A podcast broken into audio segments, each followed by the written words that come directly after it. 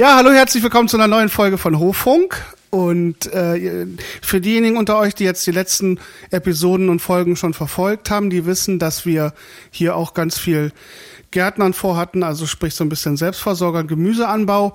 Und ähm, in letzter Zeit gab es ja fast ausschließlich Themen Baustelle, Hausrenovierung und Haussanierung. Und das Problem war einfach, dass der Garten ein bisschen zu kurz gekommen ist und uns trotzdem aber sehr wichtig ist und wir auch gemerkt haben, dass man nicht mit äh, halbherzig da rangehen kann. Man muss einfach seine kleinen Zöglinge dauerhaft begleiten und beschützen. Und äh, während wir immer sozusagen darauf gewartet haben, endlich mit dem Garten loslegen zu können, haben wir bei Instagram einen jungen Mann verfolgt, der uns sehr inspiriert hat und immer wieder Lust auf die Gartenarbeit gemacht hat und die immer wieder befeuert hat. Und wir schmachtend sozusagen von der Baustelle aus das frohwollend, äh, frohlockend, voller Vorfreude beobachtet haben und ähm, ja, der uns immer wieder beeindruckt hat mit seinen Kenntnissen und seinen Pflanzkünsten, da ihm irgendwie scheinbar alles immer gelingen will und der auch ganz viele, ja, äh, schildert von seinen Prozessen und einen da mitnimmt und äh, das Ganze mit sehr viel Herzblut und Hingabe macht. Und äh, da habe ich gedacht, ich mache einfach mal mit ihm zusammen einen Podcast und äh, versuche sozusagen ein bisschen was äh, noch über ihn herauszufinden, wie er das Ganze sich beigebracht hat und was seine Motivation war. Und darüber reden wir heute in der jetzigen Folge. Und ähm, wir begrüßen jetzt erstmal meinen Gast, den Linus von Kreuzers Gemüsegärtnerei. Hallo, ähm, vielen Dank für die Einladung. Und wenn, wenn, meine, wenn meine Frau bei Instagram wäre, würde die euren Bauprojekten schmachtend folgen. Denn bei mir ist es äh, seit, seit geraumer Zeit so, dass der Garten im Vordergrund steht und die anderen Sachen, eben, nämlich auch unsere Hausrenovierung, äh, der Fortschritt, da ist aktuell nicht erkennbar. Und äh, da könnte meine Frau ein Lied von singen. Aber somit ergänzen wir uns ja da momentan ganz gut, was unsere Tätigkeitsbereiche angeht. Schön, bin froh da zu sein. Das ist schöne Symbiose, ja. Ja, schön, dass du da bist, Linus. Ich freue mich sehr, dass das geklappt hat. Wir sind ja schon seit einer Weile in Kontakt und ähm, ja, haben ja auch schon ein paar Mal telefoniert und das ist alles immer super spannend und deswegen freue ich mich besonders. Und ja, ich würde vielleicht einfach nochmal zum zu Anfangs quasi, dass wir dich vielleicht nochmal ein bisschen vorstellen, dass du ein bisschen was über dich erzählst und auch über dein Gartenprojekt oder beziehungsweise äh, vielleicht fangen wir mal an, was so deine Anfänge waren, wie du erstmalig mit dem ganzen Themenfeld Garten und so in Kontakt geraten bist und mhm. vielleicht auch was du vorher gemacht hast, das kenne ich ja schon in äh, Auszügen und fand das sehr spannend. Aber vielleicht einfach dir so ein bisschen erstmal Gesprächszeit einräumen, dass du dich ein bisschen vorstellst und so. Mhm. Gern. Okay, super. Ja, freue ich mich. Bin gespannt. Dann schieß mal los. Ähm, also was den Garten angeht, da habe ich das Interesse so immer schon gehabt, die Möglichkeiten nicht, ähm, nicht immer. Die habe ich erst seit 2013. Da haben meine Frau und ich ein Haus gekauft, auch auf dem Land. Ähm, Bezug zum Land hatten wir da in der, in der Gegend Familie von meiner Frau wohnt. Und wir haben, wir haben zu der Zeit noch in Fulda gewohnt gemeinsam, also in einer, in einer kleinen Stadt, aber da auch ziemlich zentral, haben das sehr genossen, das Leben dort, aber wollten gerne ähm, was Eigenes haben, eigene Fläche, ein eigenes Haus haben und so einen Bereich, in dem wir uns austoben können. Da lag es dann nahe, dass wir ähm, aufs, aufs Land gehen, wo wir Kontakte haben ähm, und auch schon Anknüpfungspunkte haben. Das war 2013, ähm, da erinnere ich mich noch ganz gut. Ich habe zu der Zeit auch in der Innenstadt in einem Büro gearbeitet. Und als wir die Zusage hatten für das Haus, da bin ich in der Mittagspause losgetigert und bin zur, zum ähm, Laden der Abtei Fulda. Das ist also in der Innenstadt so ein kleiner so ein Klosterbereich mit einem ganz tollen ähm, Garten zwischen äh, in den, innerhalb der Klostermauern. Und die machen seit geraumer Zeit schon Gartenbriefe und Gartenbücher. Also die werden diese Bücher und auch ähm, so, so Kompostkräuter und all sowas kriegt man in, in, jedem, in jedem Gartenhandel, ist ganz bekannt. Und da habe ich mir ein Buch gekauft über Biogarten. Und das war das, das habe ich mir gekauft, bevor ich angefangen habe, mir Bücher über Hausrenovierung zu kaufen und da Nächte zu verbringen mit YouTube-Video gucken, wie man okay, wenn, Wände verputzt. Und, also so, so ging das eigentlich los. Und die, danach hm, haben wir das Haus auch ausgesucht. Meine Frau nicht, die, äh, die hätte da die Hände über den Kopf zusammengeschlagen, hätte sie gewusst, was ich da alles vorhabe, beziehungsweise was da alles so seinen, seinen Lauf nimmt. Aber für mich, für ja. mich war das Haus mit dem Grundstück, mit dem großen Grundstück, mit vielen kleinen Häuschen noch, mit einem alten Grillhaus und einem Gartenhaus und einem Bachlauf und großen Bäumen, quasi einem Mini-Wäldchen und Fläche zum Austoben. So ein Projekt, wo ich dachte, das, da, da habe ich auf, ähm, auf absehbare Zeit, habe ich da, ähm, kann ich mich da ja, nicht verwirklichen, aber habe ich da Möglichkeiten, ähm, ja, um, um, um mich auszutoben. Das war für mich unglaublich spannend und das war für mich so ein Grund dafür zu sagen, also da müssen wir unbedingt hin. Mm, das Haus ist eben auch so mit dem Grundstück, dass es an einem, an einem Bach endet und dahinter sind dann nur ähm, Wiesen und ähm, Bäume. Da geht es so einen Hang hoch. Da ist die reinste Natur, eine wunderschöne Aussicht und man geht quasi aus dem Haus raus, geht übers Grundstück und da kommt dann nichts mehr. Das, also es ist kein kleiner, kein, kein kleiner Garten hinter einem Haus und ähm, eingezwängt zwischen drei Parzellen, sondern für mich war das so ein Traum und damit begann das eigentlich.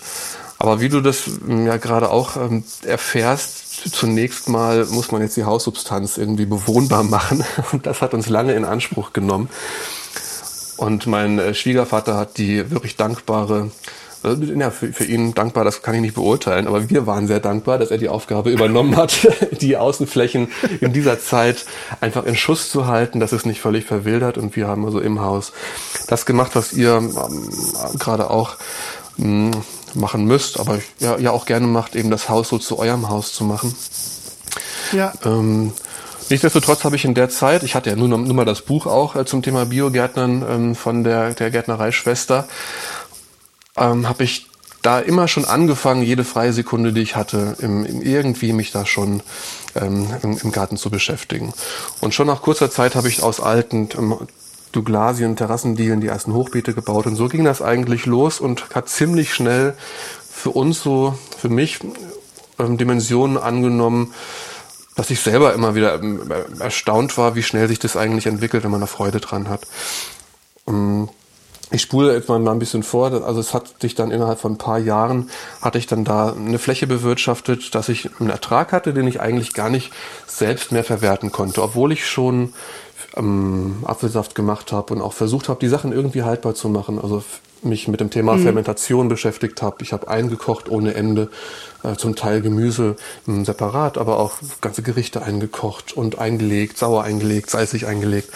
Und irgendwann hatte ich so viel, dass ich angefangen habe, an, an Kisten mit Gemüse an die Arbeit zu nehmen und an Arbeitskollegen zu verteilen.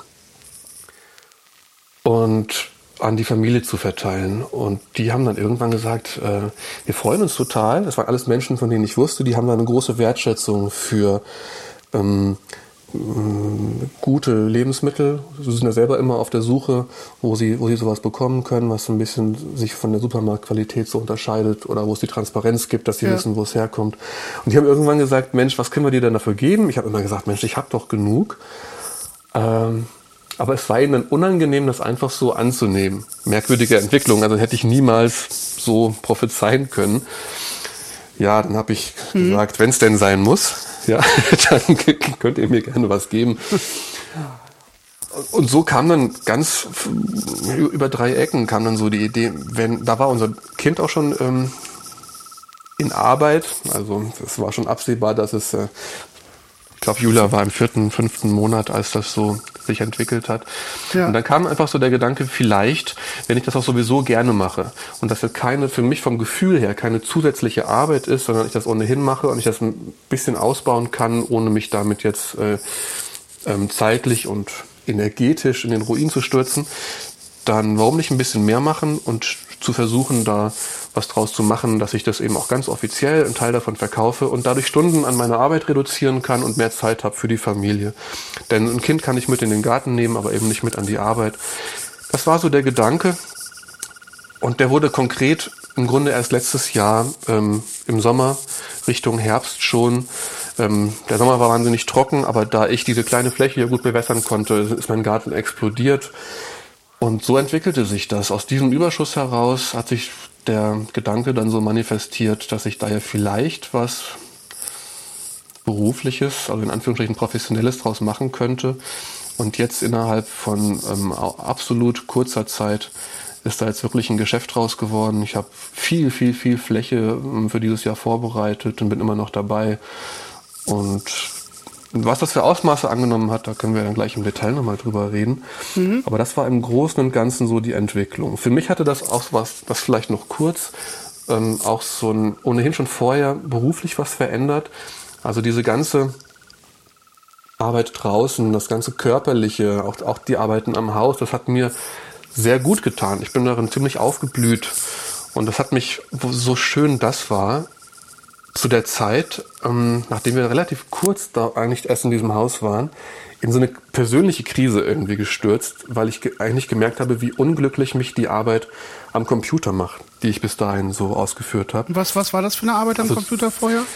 Ja, also zu der Zeit war ich, ähm, nannte sich Referent für Unternehmenskommunikation. Mhm. Ich war im Großen und Ganzen so die Ein-Mann-PR- und Werbeabteilung von einem mittelständischen Betrieb mit ungefähr 100 Mitarbeitern und ähm, sechs, sieben Standorten. Ja. Und, und meine Aufgabe war das, ähm, zum einen die ganzen Werbemittel und Werbeauftritte zu betreuen und ähm, gleichzeitig mich auch so eigentlich weniger um die PR nach außen, mehr um die interne Kommunikation zu kümmern, dass gerade die vielen Standorte, dass jeder Mitarbeiter im Bilde ist, was im Unternehmen passiert, dass da keine Unzufriedenheit entsteht durch Unklarheiten und ja, interne und externe Kommunikation. Das Gute in der Firma war, ich habe alles gemacht und dadurch hat, ähm, was in anderen Firmen nicht ist, dadurch hat sich Werbung und PR ganz gut verstanden, weil ich ja, ich ja beide Abteilungen hatte. Da, da beißt es sich ja oft in anderen Unternehmen. Ja. Das habe ich, ich hatte einen tollen Chef, der hat mir ganz viel ermöglicht. Ähm, und äh, da wären sicherlich sehr, sehr viele Menschen unfassbar dankbar über diesen Job gewesen. Die Dankbarkeit hatte ich auch, aber ich hatte die Zufriedenheit so nicht. Und das habe ich aber erst gemerkt, als ich für mich so eine Alternative gespürt habe. Und zum einen habe ich dann noch mehr und noch, noch mit noch mehr mh, mm, innerer Begeisterung wirklich mich in diesen ganzen Garten und, und in die Hausarbeiten gestürzt und zum anderen habe ich gemerkt, ich brauche etwas, was mich wirklich zufrieden macht. Habe lange überlegt und habe mit meiner Frau gesprochen und habe dann eigentlich einen merkwürdigen Schritt äh, bin ich gegangen meine Erkenntnis war, die einzige Zeit, in der ich beruflich wirklich zufrieden war, obwohl ich in der Zwischenzeit Berufe hatte, die hatten schöne Namen und ich war stolz, dass ich diese Jobs bekommen habe, aber wirklich zufrieden war ich ähm, in der Altenpflege. Das habe ich als Zivi gemacht und lange nach dem Zivildienst habe ich im Studium gemacht. Es gab immer wieder Phasen, in denen ich in der Pflege gearbeitet habe. Und dann hat meine Frau, der mich dafür sehr dankbar hat, gesagt, wenn du da zufrieden bist, dann dann nehmen wir den Schichtdienst und all das in Kauf, aber dann macht das. Und das war eine super Entscheidung. Das ist im Grunde genommen jetzt immer noch der Stand. Ich bin da immer noch zurzeit fast ausschließlich im Nachtdienst. Ähm, und, aber das macht mich ähm, total zufrieden. Also diese Körperlichkeit, also damit meine ich, dass man einfach, man rennt da ja durch die Flure wie ein Irrer zwischenzeitlich und arbeitet einfach viel mit viel mit seinen Händen und ähm, eben ganz eng mit Menschen zusammen. Mhm. Sowas, was ich für mich so anstrengend es auch ist und dass die Parallele zum Garten gar nicht so richtig wie Arbeit anfühlt, sondern also weil es so sinnhaftig ist, ja. weil man zum Beispiel im Frühdienst einfach morgens an die Arbeit geht, man steht gemeinsam mit diesen Menschen da auf, man kümmert sich darum, dass sie ähm, die Sachen, die sie alleine nicht hinbekommen, dass sie dabei Unterstützung erhalten, dann macht man Frühstück. Also das ist einfach so eine sowas total Sinnvolles, da zu sein und wenn man schon da ist, da unter die Hände zu greifen oder unter die Arme zu greifen. Und das habe ich eben im Garten genauso wahrgenommen. Ähm, jetzt entwickelt es sich eben dahin, noch weniger in der Pflege zu arbeiten, wobei ich da gar nicht ganz raus will, mehr im Garten. Ähm, aber so die Entwicklung. Ja.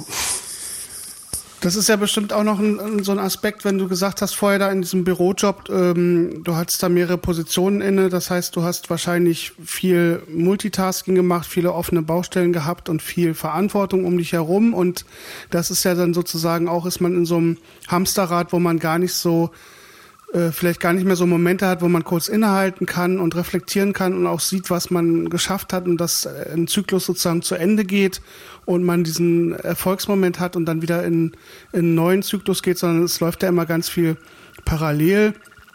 Und, und ich kann mir gut vorstellen, dass im Garten vielleicht das ein bisschen so ist, dass du ja da auch unmittelbar siehst, was du geschafft hast und diese Zyklen eben von diesen Pflanzen so mitverfolgst oder von den Jahreszeiten und da drin auch so ein bisschen, ähm, ja, vielleicht so, da, so, so sich ein bisschen erdet oder so, ne? Ja, ich kann jetzt den Gedankengang völlig nachvollziehen, ähm, ist aber, ja, ich musste jetzt ein bisschen, ähm, ähm, musste ich jetzt ein bisschen erklären. Und das, tatsächlich ist es so, dass in dem, natürlich stimmt das, wie du sagst, dass ähm, gerade wenn man diese Position innehat, Verantwortung hat und ähm, generell am Computer arbeitet, in der Kommunikation, wo Telefon klingelt, tausend E-Mails reinkommen, Menschen ins Büro kommen, die was wollen, das kann einen schon ziemlich durch den Wind bringen und es gibt Tage, an denen man abends völlig geschafft ist und weiß aber gar nicht, was man tatsächlich geschafft hat. Gleichzeitig gab es in dem, in dem Job aber schon viele Momente, in denen Projekte zum Abschluss kamen und ich da gerade zu diesem Zeitpunkt dann auch wirklich sehr zufrieden war, wenn ich gesehen habe, ähm, dass das vielleicht mit Erfolg zu einem, zu einem Ende gefunden hat und man dann die, die Früchte des Erfolgs gesehen okay. hat. Aber es ist ja jetzt auch so, das kennst du ja von der, eurer Hausbaustelle wahrscheinlich auch, und du hast es mit dem Garten, also gerade im Moment jetzt auch, dass ich da auch tausend offene Baustellen habe und auch häufig äh, ähm, links und rechts herumspringe momentan, wo es noch so viele Sachen vorzubereiten gibt, bevor jetzt auch die Eisheiligen rum sind. Ich habe hat den Folientunnel noch nicht fertig, die Küken sind geschlüpft, der Kükenstall ist noch in Arbeit. Mhm. Ähm, ich, ich, will jetzt gar, gar nicht anfangen, eine Liste um, aufzustellen, aber das kann einen auch, mich auch ganz schön zerreißen. Da gibt es auch Tage, an denen ich völlig geschafft abends unter die Dusche steige und frage mich, was habe ich heute eigentlich gemacht von meiner To-Do-Liste? Das ist ja gar nicht weniger geworden. Ja, okay. Ja, aber vielleicht habe ich das auch so ein bisschen romantisch verklärt, weil äh, deine, deine Motivation, deine Schilderung eigentlich so äh, romantisch war, weißt du, ohne irgendwelche Ideale hat sich das so ergeben. Das ist, also es war ja so ein. Ich, ja, also ich, ich glaube, dass es Menschen gibt, die bei dem, was ich jetzt gerade mache, trotz dem romantischen Anschein, den es hat, den ich für mich ja irgendwie auch fühle, ähm, die aber dabei wirklich wahnsinnig werden würden ja. und sagen, ich ähm, lass mich bitte zurück an meinen Schreibtisch, äh, denn da, da mögen noch so viele E-Mails reinkommen und Anrufe kommen, aber ich habe da sozusagen meinen Bereich, den habe ich unter Kontrolle und kann da die Tasks abarbeiten. Ich kann da ganz schlecht sagen, dass jetzt hm, deswegen habe ich an, anfangs so lange überlegt, ähm, wie ich jetzt, wie ich dir antworte. Ich kann gar nicht sagen, dass das, äh, dass, dass Gartenarbeit viel oder dieses Projekt Garten, Gemüsegärtnerei, der Verkauf und alles, dass das total geerdet wäre und irgendwie so ja, also diese, diese, diese Romantik, die es vielleicht vermittelt. Denn es ist auch knallhart und es ist auch gerade in der Anfangszeit, wo es natürlich auch nebenbei unendlich viele bürokratische Sachen zu regeln gibt und Werbung zu regeln gibt und dass man ähm, Verträge aufsetzt für Kunden und so weiter. Ich glaube, der große Unterschied ist da, dass ich das für mich selbst mache und dass, da ist wieder eine Parallele zur, zur Pflege, dass alles, was ich mache, auch wenn ich es an dem Tag nicht zum Abschluss bringe um, ähm, und diese offenen Baustellen im Kopf einen nachts noch beschäftigen. Aber alles, was ich mache, ähm, hat für mich gefühlt unmittelbar einen Sinn. Wenn ich am Kükenstall arbeite, dann weiß ich ganz genau, wofür ich das mache. Mhm. Das mache ich dafür, dass da mh, hm, die Wände stehen, damit dann da ein Dach drauf kommt, damit dann da eine Wärmeplatte reinkommt und die Küken dann Unterschlupf haben für die Zeit, die es nachts noch kalt ist. Und wenn ich ein Beet umackere, dann weiß ich ganz genau, warum ich das mache. Und zwar nicht ähm, für einen Effekt oder für ein Ziel, was dann möglicherweise irgendwann mal erkennbar ist, sondern schon recht unmittelbar das war bei dem, bei dem Job, der hatte auch ein recht soziales und, und, und schönes Thema. Aber wenn ich nur am Computer arbeite und möglicherweise dann Aufgaben delegiere und in andere Bereiche gebe und dann kommt man zu Konferenzen zusammen, da, da habe ich das so nicht gespürt. Ich habe auch nebenbei, ähm, war ich immer selbstständig gemeldet und habe auch an anderen Projekten teilgenommen. Ich habe zum zum Beispiel während dieser Zeit auch nebenbei die, den, komplette, den kompletten Werbebereich für, für einen Freund entwickelt, der die Deutsche Glücksstiftung gegründet hat. Das ist eine, eine Stiftung, die, Immo, die Immobilien, die sich mit Immobilien beschäftigt und da eben so Glückswohnungen versucht aufzubauen in um, um Apartments geht es dabei mit einem ganz, ganz tollen Anspruch. Da habe ich die ganze Werbung für gemacht nebenbei. Das hat mich total froh gemacht, aber im Endeffekt saß ich auch da zum Beispiel am Computer und habe Werbung gemacht und mir Gedanken gemacht über schöne, schöne Werbemittel, die einen nachhaltigen Zweck haben und nicht gleich in der Tonne landen. Mm, aber kann, kannst du nachvollziehen? Ich habe am Ende trotzdem dann irgendwie im Illustrator Pixel rumgeschoben. Also dahinter stand was total Positives. Also diese Sinnhaftigkeit, wie du sagst, dass das quasi so ein bisschen dein Motor war oder das, was sich dann so erfüllt hat. Genau, das ist eigentlich das, was ja. alles ausmacht bei mir, wo ich gemerkt habe, das ist für meine persönliche Zufriedenheit ganz wichtig. Da kann ich, das müsste nicht Garten sein, ne? aber das ähm, im, im, Garten merke ich das äh, total und deswegen ist das so ähm, mein Thema. Ja. Und sag mal, wenn wir das, wenn, wenn du das jetzt nochmal so erzählst, also dass du sozusagen in dieser Zeit, wo du dann ähm, in Elternzeit äh, auch warst und angefangen hast mit diesen, dich mit dem Garten zu beschäftigen und das auch so toll integrieren konntest, einfach das Kind bei dir zu haben und ähm, gemerkt hast, du willst das eigentlich dauerhaft machen und diese Sinnhaftigkeit gespürt hast und vielleicht auch diese ja, Freiheit, äh, so stellt man sich ja vielleicht auch so ein bisschen vor, wenn man jetzt denkt, naja, der eine ist im Büro gefangen, der andere kann jetzt den ganzen Tag unter freiem Himmel arbeiten. So romantisch ist es natürlich auch nicht. Aber was hat es denn dann sozusagen mit äh, verändert für dich, als es dann losging, dass ähm, die Idee dazu kam, das äh, vielleicht als wirtschaftliches Standbein zu nutzen und dann auch eben Du hast geschrieben mit dieser Gemüsekiste, dass du da einen Abnehmer hattest und die dann irgendwie was, was dafür geben wollten und jetzt so ein bisschen dieser Wandel stattgefunden hat von das mache ich für mich und jetzt mache ich es aber auch für andere und äh, habe da vielleicht jetzt auch wieder eine Verantwortung, Verpflichtung. Hat das irgendwas mit dir gemacht? Ist das, hat das diesen Prozess nochmal verändert oder? Auf die Frage, was das mit mir gemacht hat, kann ich eigentlich nur antworten, dass es mich völlig überrollt hat. also das ist eine von den Sachen, das ist wie, äh, das kennst du ganz garantiert nachempfinden, dieses, man kauft ein gebrauchtes Haus und hat die Idee, das aufzubauen. Wenn man da vorher wüsste, was einen da an Arbeit alles erwartet, dann würde man das vermutlich niemals machen. Auch weil auch nicht nur wegen dem Ausmaß der Arbeit, sondern weil man sich in Anbetracht dessen, was da vor einem steht für einen Riesenberg, da würde man verzweifeln und, und würde vermutlich ähm, einfach denken, das schaffe ich niemals. Man, aber wie bei vielen, man wächst dann mit seinen Aufgaben und so war es bei dem Gemüseprojekt, bei dem Start der Gemüsegärtnerei jetzt auch. Ich habe das für mich ganz schnell so gemacht, dass es sich professionell angefühlt hat. Das war für mich so ein ganz klarer Motivator. Also ohne auch nur irgendeinen offiziellen Kunden zu haben, außer Freunde und Familie, habe ich ähm, für mich einfach schon mal angefangen, habe ein Logo gemacht und habe mir ähm, ähm, einfach schon mal ein, ein, Jahresbuch gestaltet und das in den Druck gegeben. Da, da kommt mir eben zugute, dass ich all diese Sachen auch gelernt mhm. habe dass ich mir ähm, Geschäftspapiere schon gemacht habe und da war noch, da war jetzt gar nicht der Anspruch davon mal komplett leben zu wollen. Da war, wie gesagt, anfangs der Plan, da einfach ein bisschen Geld nebenbei zu verdienen und dadurch Stunden im Hauptjob zu reduzieren. Mhm. Das hat mich natürlich sehr gepusht und gleichzeitig, das kennst du ja auch gut, entwickelte sich völlig ungeplant so eine ganz krasse und total motivierende Vernetzung, hauptsächlich über Instagram. Und da habe ich sehr, sehr, sehr viel positives Feedback erfahren. Was besonders dann, wenn man erstmal so quasi im Verborgenen werkelt, denn diese die im Verkaufssaison, die startete oder startet ja jetzt erst am 24. Mai werde ich die ersten Gemüsekisten verteilen.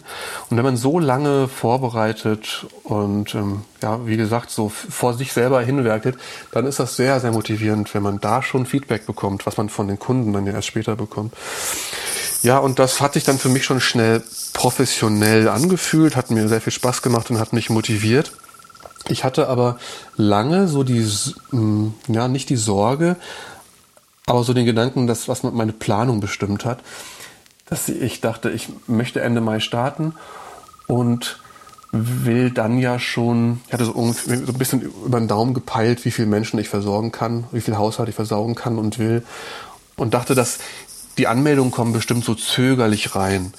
Und wusste gar nicht so genau, wie, wie die Nachfrage sein wird, wenn so Familie und Freunde, das kennt wahrscheinlich jeder Versicherungsverkäufer, es geht gut los, wenn man erstmal allen Freunden Versicherungen verkloppt und dann sind die abge, abgegrast und dann findet man keine ja, Kunden ja. mehr. Da war ich, da war ich mir also total unsicher, ähm, wie das dann so sein wird, wenn ich diesen diese kleine kritische Masse überschreite und mehr so in die Öffentlichkeit gehe, um ein bisschen mehr zu verkaufen, dass ich da auf einen bestimmten, einen bestimmten Umsatz komme. Und da habe ich gedacht, der Start wird halt schwierig. Ich muss natürlich, ich weiß ja nicht, wie die Nachfrage erstmal ist. Ich muss erstmal alles auf dem Feld stehen haben für eine gewisse Haushalteanzahl. Aber die Anmeldungen kommen bestimmt übers Jahr verteilt. Mhm. So. Und ich wollte dann im Frühjahr mit der Werbung beginnen, hatte mir ganz viel Gedanken gemacht. Eine Liste mit äh, Multiplikatoren, die ich anspreche, die dann vielleicht so mein Projekt, so die Idee, das Konzept so ein bisschen weitertragen und bekannt machen können. Aber am Ende war das so, dass es sich, im, ich glaube, das war Anfang März, dass die Information an eine Hebammenpraxis hier bei uns ging. Die machen immer mal so Mutter-Kind-Frühstück und da waren wir auch mal und ich wusste, dass die ähm, darauf achten, dafür auch regional einzukaufen und wissen, wie schwierig das ist. Ja, und jetzt war das so, dass die dann einmal sich an mich angerufen hat und gesagt hat, finde ich total cool. Ich würde einfach mal in die Einladung zum nächsten Eltern-Kind-Frühstück ein paar Zeilen über dich reinschreiben und dass du hier so Gemüse regional ähm, anbaust und das bald verkaufen willst. Und vielleicht interessieren sich ja ähm, Leute dafür. Und die Mail, weiß ich noch genau, ging an einem Montag Mittag, so gegen drei Uhr, ging die raus und um Viertel nach drei habe ich die erste Nachricht bekommen, wir, wir wollen da auf jeden Fall dabei sein. Cool. Ja. und, und innerhalb von, von drei Tagen hatte ich dann meinen Plan wie viele Haushalte ich versorgen kann, schon völlig über den Haufen geworfen, habe überlegt, wie schnell ich neue Beete anlegen kann. Und ähm, selbst diese Erweiterung, die ja erstmal nur, auch nur in Gedanken war, selbst das war dann nach vier Tagen, war ich, war ich völlig ausgebucht und musste anfangen, eine Warteliste zu machen. Krass, okay. Und dann ging wahrscheinlich äh, auch ordentlich die Pumpe, oder? Wenn dann plötzlich so viel Bewegung da reinkommt, wie du meintest, so Lawine. Ja, und, und da ging, da ging so richtig der Stress los. Und das meine ich damit, wenn ich das vorher gewusst hätte, ähm, eigentlich bekloppt, aber wenn ich vorher gewusst hätte, wie erfolgreich das wird und wie groß die Nachfrage ist, dann hätte ich wahrscheinlich ähm, in Anbetracht dessen, wie positiv all das ist, schon gesagt, Hilfe. Ich weiß gar nicht, ob ich das bedienen kann und ob ich das leisten kann und so. Jetzt musste ich aber.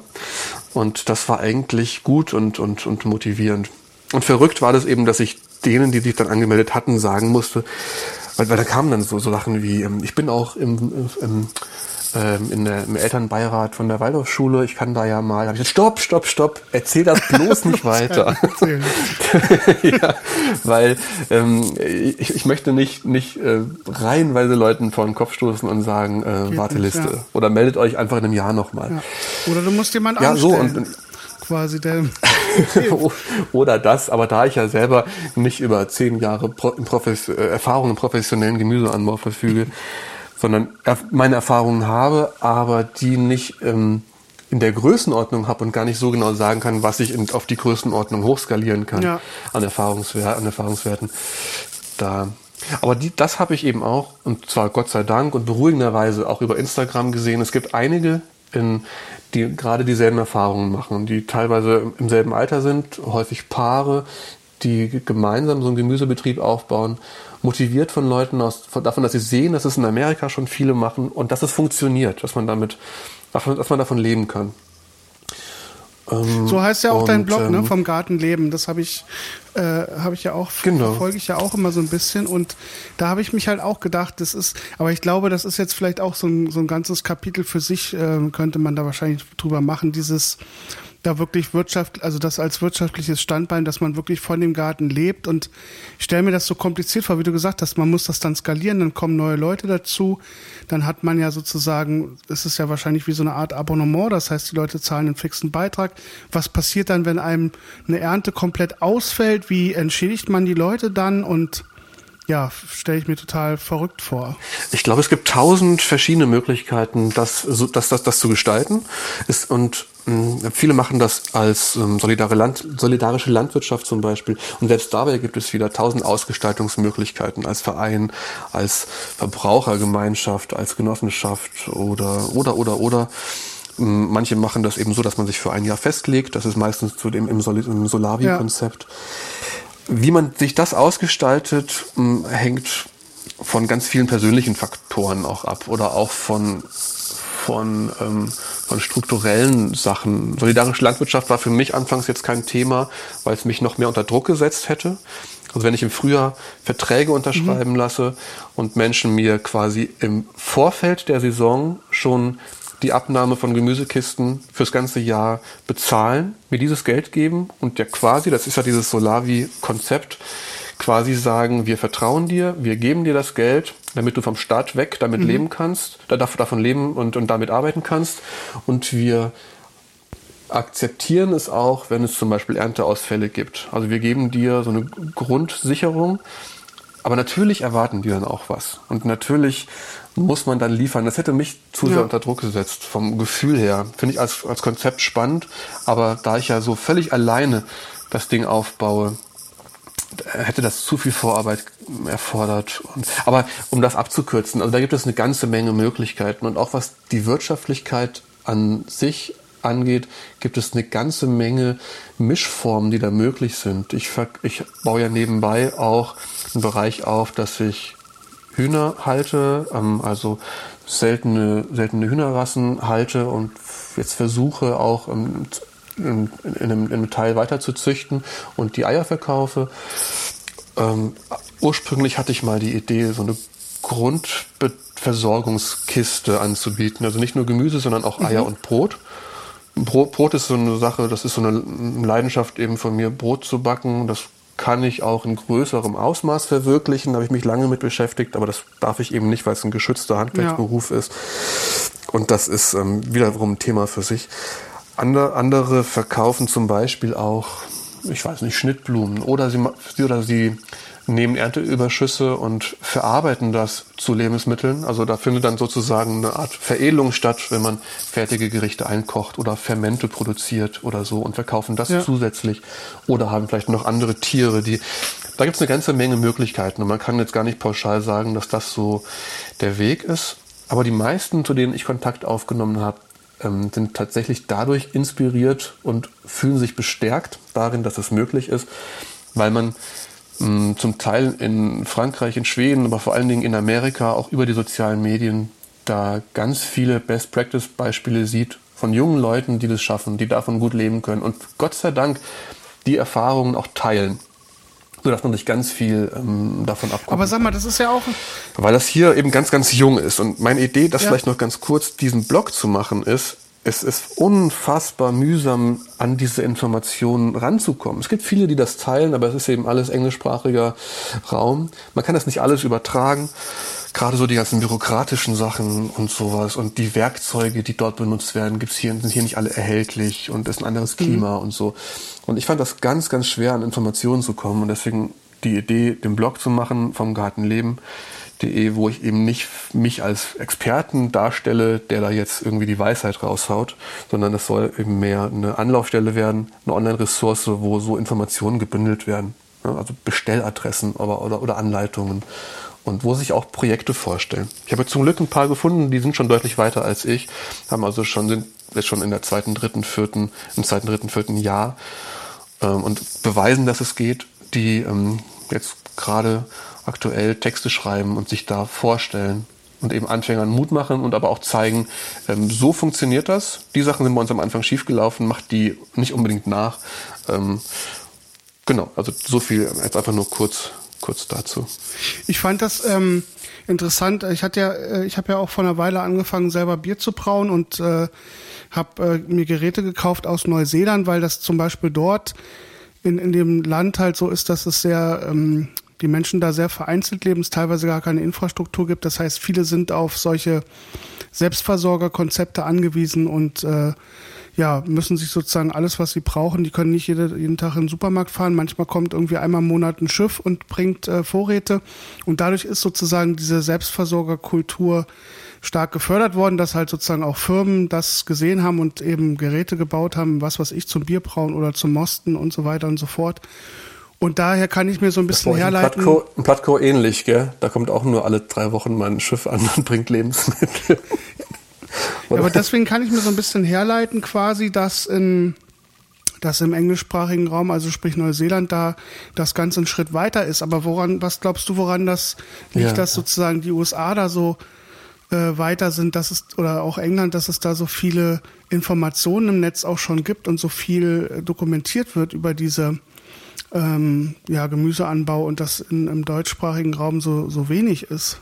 Hast du da eine Erklärung für, oder? Ich kann mir nur vorstellen, also ich kann mir denken, dass es zwei Gründe gibt. Zum einen ganz klar die Sprache, dass sich, ähm, dass sich die englischsprachigen Medien äh, viel schneller verbreiten.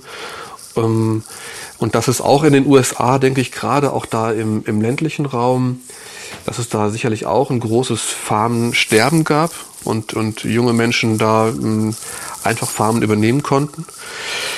Das ähm, ja, ich schlage mal die Brücke zu Deutschland. Also zum einen ist es so, dass es hier gar nicht so einfach ist, einen Hof zu übernehmen, beziehungsweise einen Hof zu übernehmen mit Fläche, weil hier in Deutschland ähm, ähm, Flächen immer noch wahnsinnig gefragt mhm. sind. Das ist auch so eine verrückte, verrückte Geschichte, dass ähm, die mit hier mit diesen ganzen Förder, EU-Fördergeldern zu tun hat. Bei uns in der Familie ähm, haben zwei noch nebenbei Landwirtschaft, von der sie aber sagen, dass das schon fast auch ein Hobbybetrieb ist, obwohl das, die haben ungefähr 10 Hektar und haben darauf, darauf Getreide an.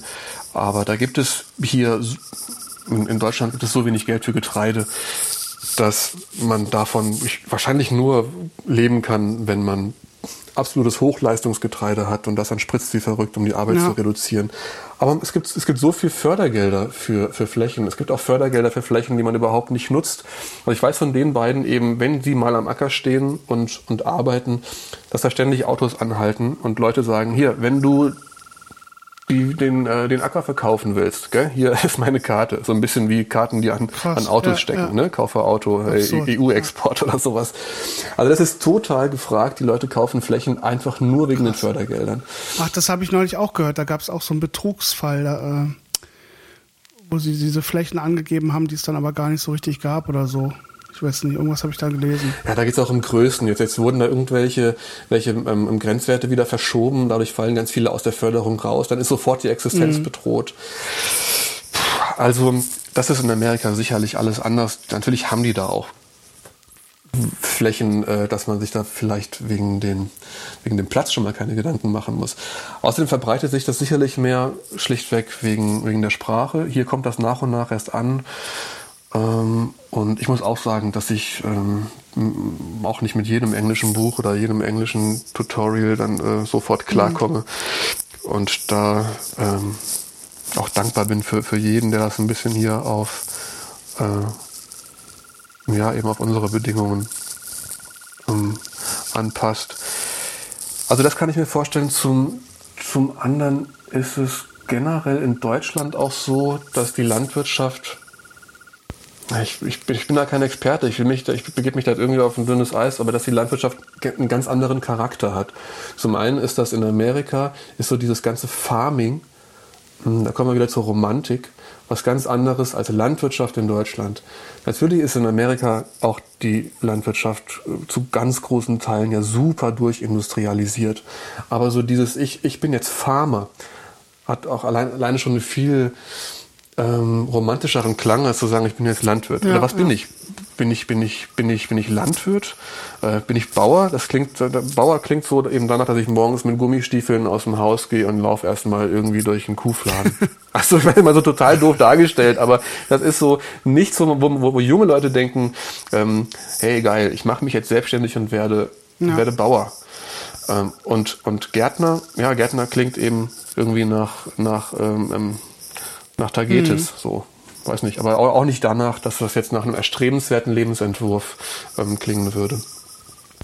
Ich glaube, da kommen ziemlich viele Sachen zusammen. Ähm, ähm, aber gerade durch die sozialen Netzwerke, jetzt wo Gärtnern an sich ein ziemlicher Trend ähm, geworden ist, ob es ähm, Urban Gardening ist, über Balkongärten, über Dachgärten, über ich weiß nicht was alles, ist ein Riesenmarkt, ist ein Riesenthema, ist ganz groß in Mode, aber gerade über diesen Bereich, das vermischt sich jetzt auch in den sozialen Netzwerken so, eben mit Menschen, die damit in irgendeiner Form versuchen, sich eben mehr als ein Hobby, sondern irgendwie einen Lebensentwurf draus mhm. zu stricken. Und wenn ich, wenn, wenn das nicht so wäre, wäre ich vielleicht auch nie so auf diese Idee gekommen. Also ich kam für mich erstmal ja so drauf, scheinbar gibt es Interesse, mir ein bisschen Geld für Gemüse zu geben. Ich probiere das mal.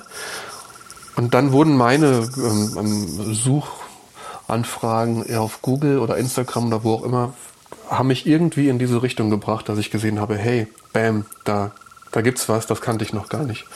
Wäre ich darauf so nicht aufmerksam geworden, das hat mich dann über, über vier Ecken dann eben zu diesen zum Beispiel amerikanischen Best Practice Beispielen von jung engagierten Leuten geführt. Hätte ich da nicht gesehen, so sieht's aus und dass das geht, dann hätte sich das vielleicht alles gar nicht hm. so entwickelt. Ich glaube vielleicht auch noch ein, ich, ich glaube so ein anderer Trend ist vielleicht auch noch, also du hast das ja eben auch schon erwähnt. Es ist ja in der Landwirtschaft auch unheimlich viel passiert, was man vielleicht so als Autonormalverbraucher so nicht direkt so mitbekommt. Da ist ja auch eine äh, extreme technologischer Fortschritt und eine Digitalisierung. Und jetzt gibt es schon irgendwie GPS-gestützte Mähmaschinen, die da halt voll selbstfahrend über den Acker pesen und so weiter und so fort. Und das Ganze ist ja ziemlich krass auch eingetaktet und gerade dieses auch diese Schnelllebigkeit der Zeit ist für die ist ich glaube für viele ist ja auch sozusagen das Gärtnern auch wenn es nur der kleine Balkongarten ist so ein Ausgleich zum Alltag ne die Dinge wachsen zu sehen ein bisschen achtsamer und entschleunigter wieder sich mit anderen Sachen zu beschäftigen sich ein bisschen zu erden in Anführungszeichen aber ich glaube vielleicht ähm, was so die Ambitionen angeht.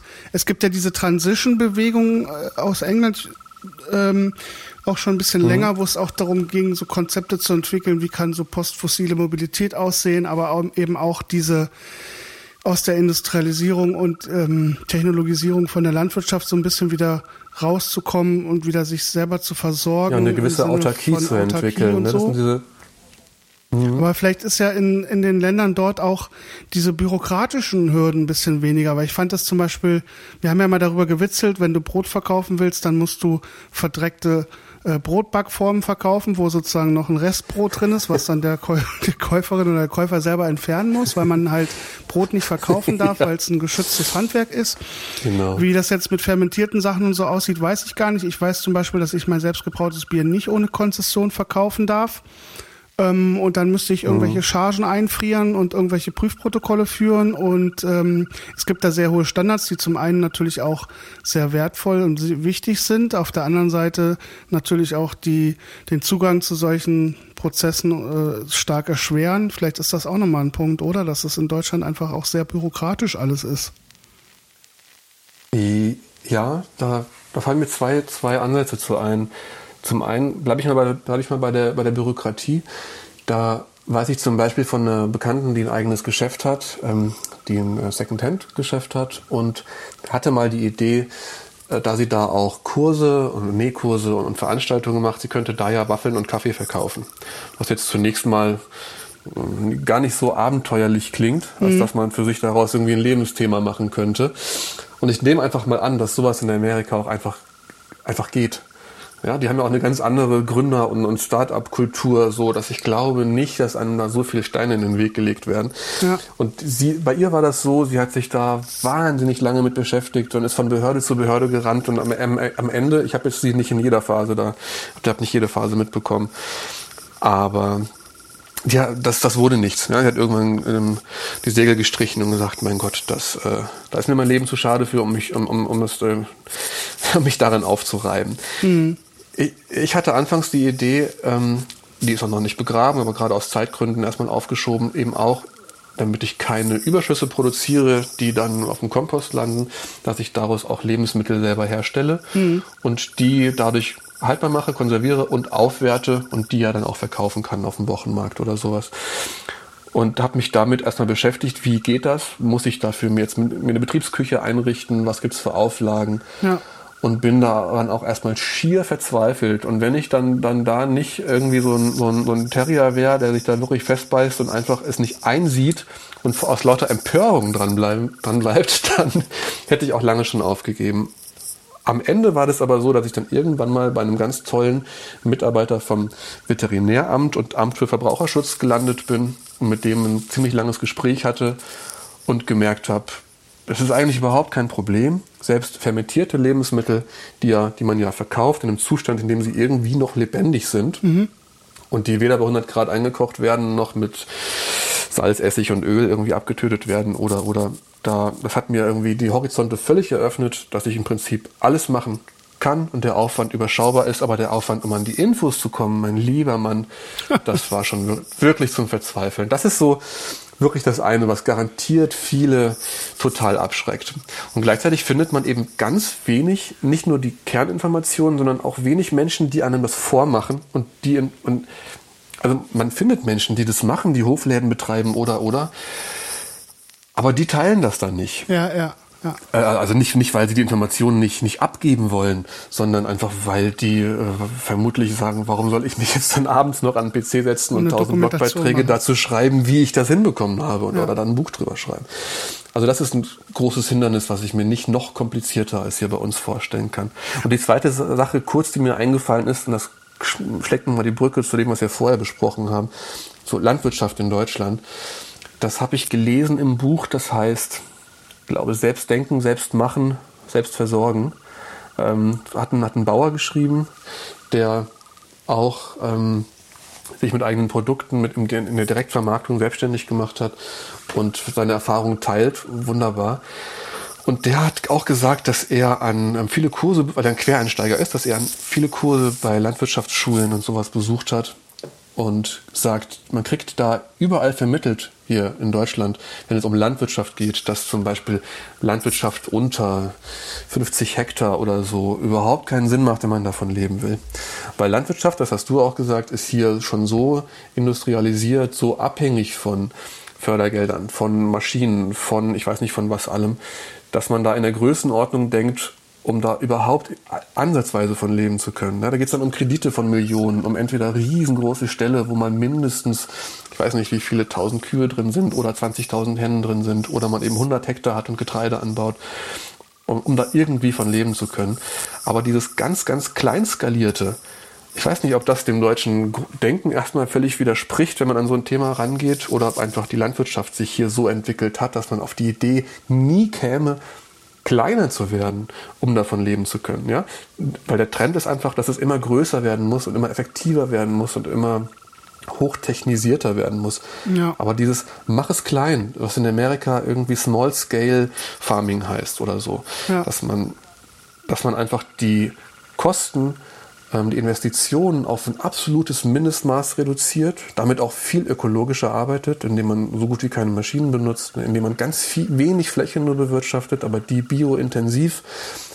Ähm, ja, dass man dann davon leben kann, wenn der Bauer nebenan seine 60 Hektar mit einem 100.000 Euro Traktor irgendwie beackert und dann aufschreit, wenn ihm die Dürre alles kaputt macht, weil er eben nur von dieser einen Getreidesorte zum Beispiel lebt. Mhm und man daneben seine, vielleicht seine 2000 Quadratmeter von Hand bewirtschaftet und dann dem, dem, dem Bauer mitleidig rüberschaut, aber selber die Probleme nicht hat, weil man, naja, wie gesagt, keinen Millionen Kredit hat, sondern einfach mit, mit, mit seinen Händen einen etwas größeren Garten bewirtschaftet und aber auch eigentlich nie einen Totalausfall haben wird, weil man, mm, um, zu, um das wirtschaftlich zu machen, eben sich eine Diversität aufbaut, dass man ähm, entweder gleich mehrere so Enterprises hat, also zum Beispiel Hühner und Gemüse und ähm, Lebensmittelproduktion oder sowas, aber eben auch alleine auf den Gemüseanbau bezogen, dann 40, 50 verschiedene, verschiedene Kulturen auf dem Feld stehen hat. Und wenn, wenn eine Kultur von einem, einem Schädling befallen wird oder ein Kälteeinbruch irgendwie eine Reihe von ganz sensiblen Pflanzen vernichtet, die man zu früh rausgesetzt hat. Oder ich weiß nicht, was passieren kann. Dann ist immer nur ein ganz kleiner Teil betroffen und der Rest kompensiert das dann. Hm. Aber Fazit eben so dieses Kleindenken. Kleiner werden, um gut leben zu können ähm, ist vielleicht gerade bei der deutschen Landwirtschaft ein völlig ungewohntes Denken, aber natürlich aus ne, so Leistungsgesellschaft und so diese Illusion unbegrenzten Wachstums. Da geht's halt immer nur nach vorne und ja, exakt. Das ist, glaube ich, auch ne, das Hauptproblem. Nicht zurück. Ich glaube auch. Ich meine, ja. es gibt ja auch viele Konzepte, die jetzt auch da äh, hingehen, auch was zum Beispiel Energieerzeugung oder so angeht, dass im Grunde jeder Haushalt so viel erzeugen könnte und ein klein, plus einen kleinen Überschuss, dass man eben abfedert, ähm, Haushalte, die nicht genug erzeugen können. Und das, das Gleiche kann ja für dieses Garten, für die Garten- und Gemüseanbaugeschichte auch funktionieren. Und ich finde, ich finde das halt schön, dass jetzt ja. durch die sozialen Medien das Ganze auch so Möglichkeiten schafft, weil du ja sozusagen direkt vermarkten musst, deine Produkte. Und dadurch fällt mhm. ja auch mhm. eine ganze Menge an Apparat, der dahinter steckt, weg, der dann gleichzeitig wieder die Kosten reduziert. Und gleichzeitig ähm, merke ich, merke ich, wenn ich so älteren Menschen das zeige, dass die über sehr viele Sachen schmunzeln und denken, das haben wir früher alles schon gemacht, das gab's alles schon. Ja. Aber das kommt ja, halt genau. halt irgendwie wieder. Ich erinnere mich auch noch, bei uns früher gab's äh, im Dorf, gab's einmal die, äh, einmal die Woche wurde gemeinsam gemangelt oder gewaschen, dann hatten man ein gemeinsames Gefrierhaus, da hatten alle ihre Truhe und dann gab's im, im Herbst gemeinsame Ernte und wurde äh, gemostet und so hat sozusagen gab es viele so Gemeinschaftsaktionen ähm, noch, die man jetzt auch in den Solavis und sowas kennt. Und ähm, ich finde halt auch, dass was ich daran halt schön finde, ist dieses Normalerweise hat man im, im, kapitalistischen Wirtschaftssystem das Wachstumskonzept, das heißt, es muss immer irgendwie eine Steigerung geben und das hast du halt ja, auf genau. der Ebene eigentlich halt nicht. Du musst ja sozusagen nur wachsen mit den Abnehmerzahlen, also sich sozusagen daran ausrichten und dann kannst du äh, ein System schaffen, ähnlich wie in einem ähm, Bienenschwarm oder so, stelle ich mir das immer vor, dass man halt kleine Cluster hat, die dann sich zu einem größeren Cluster ergänzen und zusammenschließen können und da eben halt so ein bisschen auch die Autarkieerzeugung beziehungsweise auch die Qualität der Lebensmittel erhöhen, ja. weil das ist ja nun auch was, was mich total überrascht hat, wenn du Frankreich oder so dir anguckst, die exportieren Klasse 3 und Klasse 4 Lebensmittel nach Deutschland, weil die sagen, die Deutschen, die wollen billig, die essen alles. Bei uns würde das gar nicht mehr auf den Tisch kommen, das Zeug. Und wenn man dann selber mal einen Salat oder eine Gurke angebaut hat, merkt man erstmal wieder diesen Qualitätsunterschied zum Supermarktgemüse. Mhm. Und das ist ja auch was sehr Wertvolles. Und jetzt quatsche ich gerade und habe den Faden voll verloren, weil eigentlich wollte ich auf irgendwas hinaus. Ähm, was ich jetzt aber echt ein bisschen gerade vergessen habe, das ist jetzt ein bisschen schade. Dann ich wollte, ich, ich wollte auch irgendeinen Kreis schließen, genau, weil es immer um Kreisläufe geht. Kreislauf. Das sieht man im Garten auch und das Permakulturelle, zum Beispiel mit den Hühnern. Du hast ja jetzt auch Hühner, weil du sagst, mhm. die fressen dann äh, Sachen weg, die überfallen, also Kompost und ähnliches, äh, Gemüsereste und die machen dann wiederum Eier und mit den Hühnerschiss kannst du wiederum düngen und so kannst ja. du ja einen Kreislauf erzeugen, der ist ja viel umweltfreundlicher und damit aber auch wirtschaftlicher. Ja, mhm. und das ist ja auch was zum Beispiel, was in der großen Landwirtschaft manchmal auch nicht mehr so gut funktioniert, ne? Oder irgendwie forciert werden muss oder mit ganz viel Aufwand verbunden ist. Und gerade in der industriellen Landwirtschaft ist so der ist auch schon so dieser, ähm, wie, bei, wie, bei dem, wie bei Peak Oil, ist in der Landwirtschaft auch schon so dieser, dieser kritische Punkt überschritten. Ja. Habe ich neulich in einem, in einem, Feature beim Deutschlandfunk gehört, dass der sich, ähm, dass sich ziemlich intensiv mit dem Thema Boden beschäftigt hat, warum die deutschen Bauern den Boden unter den Füßen verlieren, hieß das, glaube ich. Und da ging es darum, dass ähm, jetzt schon seit einer ganzen Weile die Landwirte, die zum Beispiel, also die, die Lebensmittel anbauen, und da jetzt gar nicht ähm, differenziert, sondern in der breiten Masse die Landwirte die Lebensmittel vom Feld holen. Die bringen mehr Energie aufs Feld, als sie runterholen. Und die Energie eben in Form von, von Düngemitteln und von, von, von Kalk und von Nährstoffen für, für die Pflanzen. Aha. In der industriellen Landwirtschaft wird, wird der Boden ja nicht aufgebaut. Die, die Böden ver, verarmen völlig mhm. und was aufs Feld gebracht wird, dient nur dazu, die Pflanzen gezielt zu düngen ja, und nicht den Boden zu düngen. So, wenn, wenn ich jetzt zum Beispiel Hühnermist, Pellets und Kompost auf die Beete bringe, dann baut das einen Boden auf. Dann ernähre ich damit den Boden und nicht die Pflanze. Die Pflanze holt sich dann, was sie, was sie braucht, aber in, erster Linie baue ich Boden auf. Und in der Landwirtschaft, die, im, im ganz großen Stil, ist die Frage, wie das da funktionieren kann wenn man, ich weiß nicht, wie viele zig Hektar bewirtschaftet.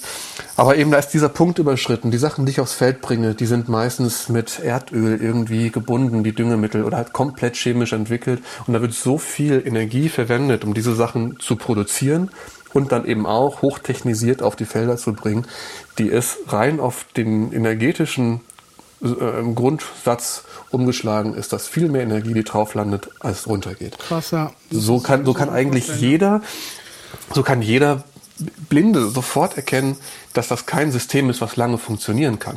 Es kollabiert Ne? dann Das irgendwann, ist ja. einfach, irgendwann kollabiert das, genau. Aber jetzt habe ich Und deswegen sind Sachen, alles was permakulturell ist, das ist natürlich jetzt erstmal auch so ein, ein ziemlich hohler Begriff, der auch ganz ja. oft benutzt, aber nicht oft gefüllt wird, ähm, kann nur sowas die Zukunft sein, was in irgendeiner Form ähm, permanent, dauerhaft und nachhaltig ist. Wieder so eine Worthülse, aber es, was beschreibt es eben? Ja, ja, klar. Das muss halt irgendwie in, an sich ein geschlossener Kreislauf sein, der funktioniert, ja.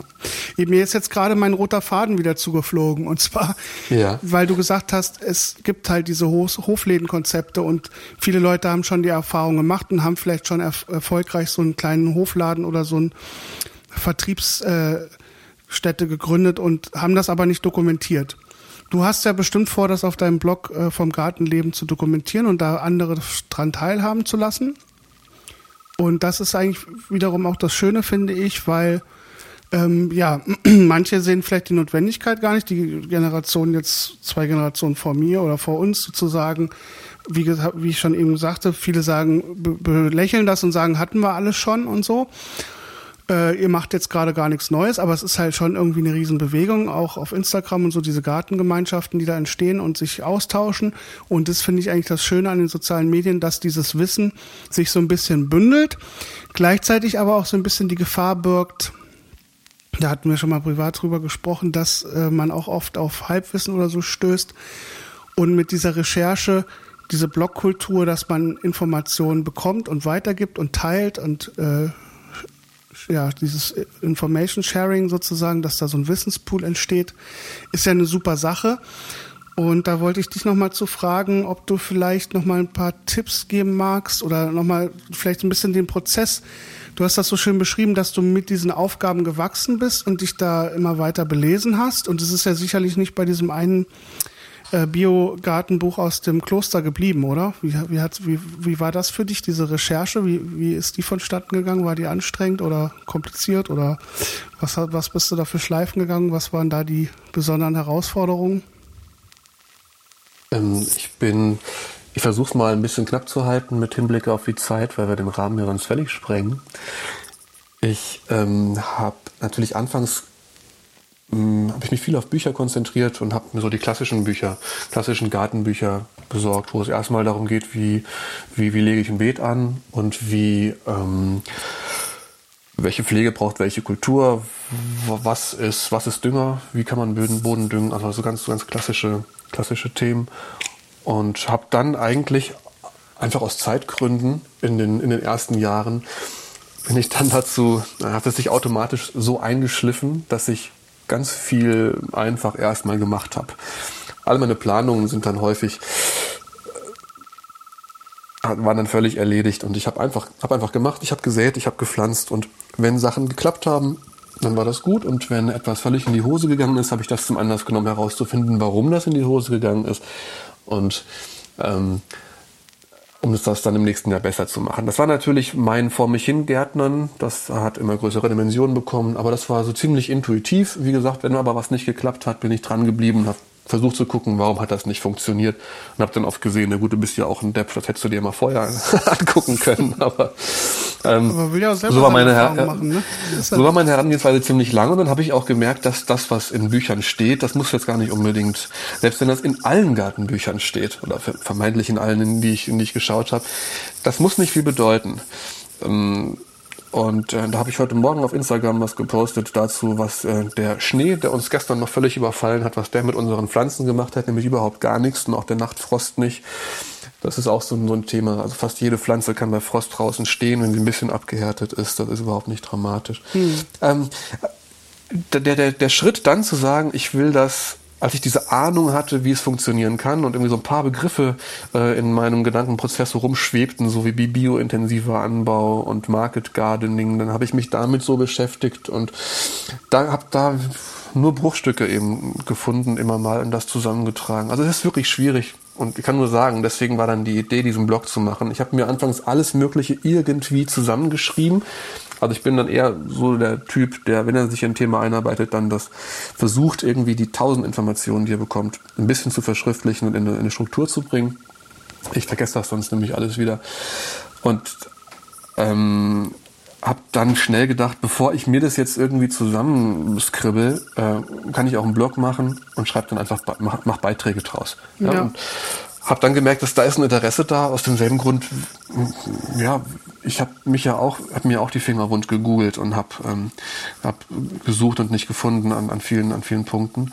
Und ähm, da, ja, da möchte ich jetzt diese Plattform halt bieten, die ja gerade erst im Entstehen ist, aber eben für genau für Menschen, die aus genau demselben Grund wie ich da ähm, in die Tasten hauen und versuchen, sich was aufzubauen. Also zum einen, um die Informationen zu bieten, aber zum anderen auch, deswegen auch die Vorstellung von anderen Projekten, ähm, um Mut zu machen und zu sagen, bleibt dran, es lohnt sich. Mhm. Denn, denn das ist, glaube ich, ganz, ganz wichtig. Also einfach ist es definitiv nicht. Es ist nicht einfach, was den persönlichen Arbeitseinsatz, was die Zeit, die Kraft, die Mühe und die schlaflosen Nächte angeht. Es ist auch nicht, sicherlich nicht einfach, das wirtschaftlich umzusetzen oder wirtschaftlich zu machen und, ähm, und zu halten. Aber ähm, es lohnt sich definitiv und es lohnt sich deswegen, weil es Beispiele gibt, die eben zeigen, dass es funktioniert. So. Und dass es nicht nur in den USA funktioniert, wo irgendwelche total coolen Farmer mit coolen Farms, die schon seit Jahren laufen und coolen Logos und coolen, ich weiß nicht was, YouTube-Channels das machen. Da weiß ich dann auch nie so genau, ähm, verkaufen die mir da jetzt etwas als war anfangs meine Sorge ähm, und zeigen mir, hey, das funktioniert und ist alles total geil. Aber ja. am Ende verdienen die ihre Kohle mit dem YouTube-Kanal, auf ja. dem sie zeigen, dass es funktioniert. Ja, genau. Das ist ja oft so, dass es irgendwelche Coaches, selbsternannten Coaches oder sowas gibt und die verkaufen ein Thema als mach das, damit, kann, damit wirst du äh, ganz schnell reich. Ähm, die sind aber selber damit nie reich geworden und verdienen ihr Geld. Nur damit, dass sie erklären, wie man damit reich ja, wird. Ja, genau. Ja, bei Diät- ähm, oder Fitnesscoaches, ja. Ja, genau, genau. Und äh, deswegen eben finde ich ganz wichtig zu zeigen, es gibt in Deutschland Leute, die machen das schon seit ein paar Jahren. Ähm, nicht völlig im Verborgenen, aber man, man, man wird auch nicht sofort darauf aufmerksam, wenn man äh, bei Google irgendwie Gemüsegärtnerei oder Market Gardening in die Suchzeile eingibt. Ja, deswegen. Und wer sich berufen fühlt, irgendwie um, an sowas auch mitzuarbeiten, kann sich natürlich auch gerne melden. Ja, ich finde das total toll, weil du, äh, ja, ich finde, du, du bist einfach da auch eine sehr wichtige äh, Figur in der Szene, die ich da so entdeckt habe, weil du einfach ja, dich da sehr bodenständig und sehr umfangreich äh, beschäftigst und eben das Wertvolle daran auch, dass du deine Erfahrungen, die du sozusagen theoretisch gelernt hast, aus der reflektierten Praxis dann auch wieder zurückfütterst in dieses Kreislaufsystem, sage ich jetzt mal, und da auch einen, einen, starken Kontrast bietest, wie du eben gesagt hast, zu vielen anderen Kanälen, die das Ganze eigentlich nur oberflächlich machen. Oder leider ist es auch oft in dieser ganzen Szene auch viel mit Konsum wieder verbunden. Dann geht es dann dazu, dass man bestimmte mhm. Sachen kaufen muss, damit das und das richtig funktioniert. So Stichwort Bokashi oder sowas, wo man ständig irgendwelche Abos und Kulturen nachkaufen muss. Und ähm, ja. Ich finde die Vorstellung auch total schön, dass dass äh, euer Kind sozusagen jetzt so aufwächst, wie das vor 100 Jahren wahrscheinlich mal war, wo alle auf dem Feld gearbeitet haben und die Kinder so zwischendrin rumgekrabbelt sind und du, dass das Kind da sozusagen viel, auch viel mitbekommt, deine, deine andere Zögling sozusagen, Jungpflanze, die ganz naturverbunden aufwächst. Ähm, und ja, ich äh, bedanke mich nochmal außerordentlich dafür, dass du hier dich bereit erklärt hast, eine, eine Folge zusammen zu machen. Und ich, ja, ich würde allen raten, auf jeden Fall nochmal auch auf deinen Blog zu gehen, vom, vom Gartenleben.de ist es, ne, oder? Ja. Mhm, genau. Ja. Und äh, würde würd sagen, wenn du jetzt, äh, vielleicht magst du noch was ergänzen, aber ansonsten finde ich, war das jetzt schon eine sehr informative und umfangreiche Folge. Fand es sehr spannend, deine Schilderung, wie du da reingestolpert bist, wie du dich da durchgekämpft und durchgeschlagen hast und äh, welche Hürden jetzt noch, welche gekommen sind, die, die, du schon bewältigt hast, welche jetzt noch kommen mögen. Klingt schon fast danach, als wenn wir vielleicht in äh, geraumer Zeit nochmal eine Folge machen. Keine Ahnung, gerne, wenn du Lust gerne, hast. Gerne. Und äh, ja, fällt dir noch was ein? Willst du noch was ergänzen? Oder? Ich würde ich würd eine Sache noch kurz mitgeben, die, die ist mir wichtig. Ja. Zum einen, ich bin, weiß Gott, kein Experte auf dem, in dem Bereich Gemüse. Anbau, Verkauf, Gärtnerei. Ich erarbeite mir das und wenn ich irgendwas teilen will, dann ist es eigentlich das. Dann ist das dieses, es ist ganz normal, dass man am Anfang völlig verunsichert ist. Dann ist es ganz normal, dass man am Anfang an, an der Flut der Informationen und an, an, den, an völlig unterschiedlichen Informationen verzweifeln kann und auch an Behörden verzweifeln kann. Aber wer Bock auf sowas hat, ähm, sollte da echt am Ball bleiben. Das ist so die, die, die eine Sache, die ich ganz, ganz wichtig finde, denn wer Bock drauf hat, also es lohnt sich und das ist ganz, ganz viel möglich, ne, sich da einen spannenden Betrieb aufzubauen und die Zeit dafür ist, denke ich, gerade jetzt perfekt, weil es eine, eine Sehnsucht der Menschen danach gibt. Wie du sagst, zum einen danach, dass Sachen auch wieder gemeinschaftlich gemacht werden, nicht nur in Solavis, sondern es bilden sich ja auch ganz neue spannende Strukturen im, im ländlichen Raum und sowas. Ähm, aber ich kürze das mal ab dass ähm, die Sehnsucht ist da und die Sehnsucht ist da nicht nach ähm, tolle Etiketten zu kaufen, dass jetzt zwingend Bio draufsteht, weil das kann genauso gut irgendwie aus Israel oder Neuseeland kommen, und, sondern danach Dinge zu kaufen, ob es Eier sind, Gemüse, Leben, äh, verarbeitete Lebensmittel oder was auch immer, Dinge zu kaufen, deren Wert man spürt, weil man weiß, wo sie herkommen. Und ob das dann krumm ist oder ähm, links und rechts ein Loch hat oder irgendwie die Karotte um die Ecke wächst, das ist gar nicht so wichtig. Also da sollte man den Verbraucher nicht unterschätzen und das müsste, die Information müsste eigentlich groß in die Landwirtschaft verbreitet werden. Unterschätzt die Verbraucher nicht. Ähm, natürlich werden die auch billig kaufen, wenn man die billigen Sachen in die Supermärkte spült, aber unterschätzt sie nicht. Sie ähm, Wissen zu schätzen, wenn man Qualität anbietet und wenn man, wenn man ihnen zeigt, wo das herkommt, warum das einen gewissen Preis hat und so weiter und so fort. Und die andere Sache, die ich gerne noch sagen würde, weil du Permakultur gesagt hast, dass ähm, lasst euch nichts verkaufen. Also ich glaube nicht, dass, jetzt mal als provokante These, dass äh, Bio, Vegan, Therapreta oder Permakultur die Welt, die Welt besser machen werden.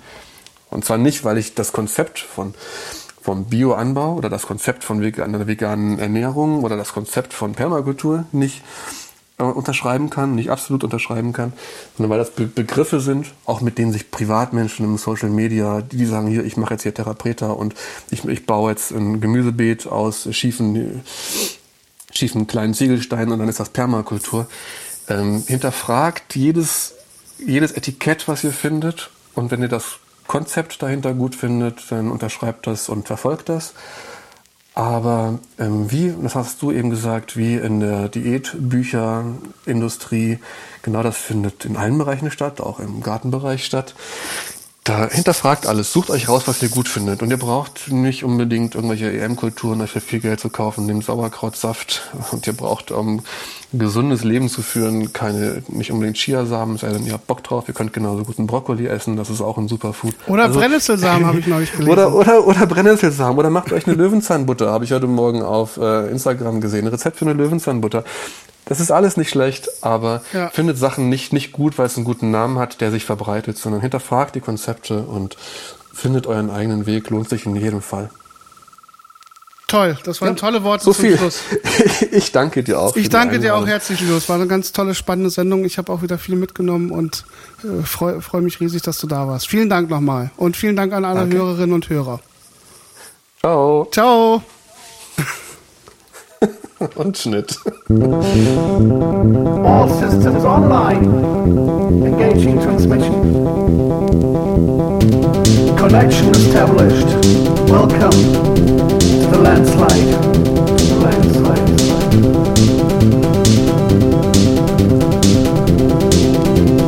Hofunk phones from home. You're digitally connected to the backcountry. Land wird es früher spät.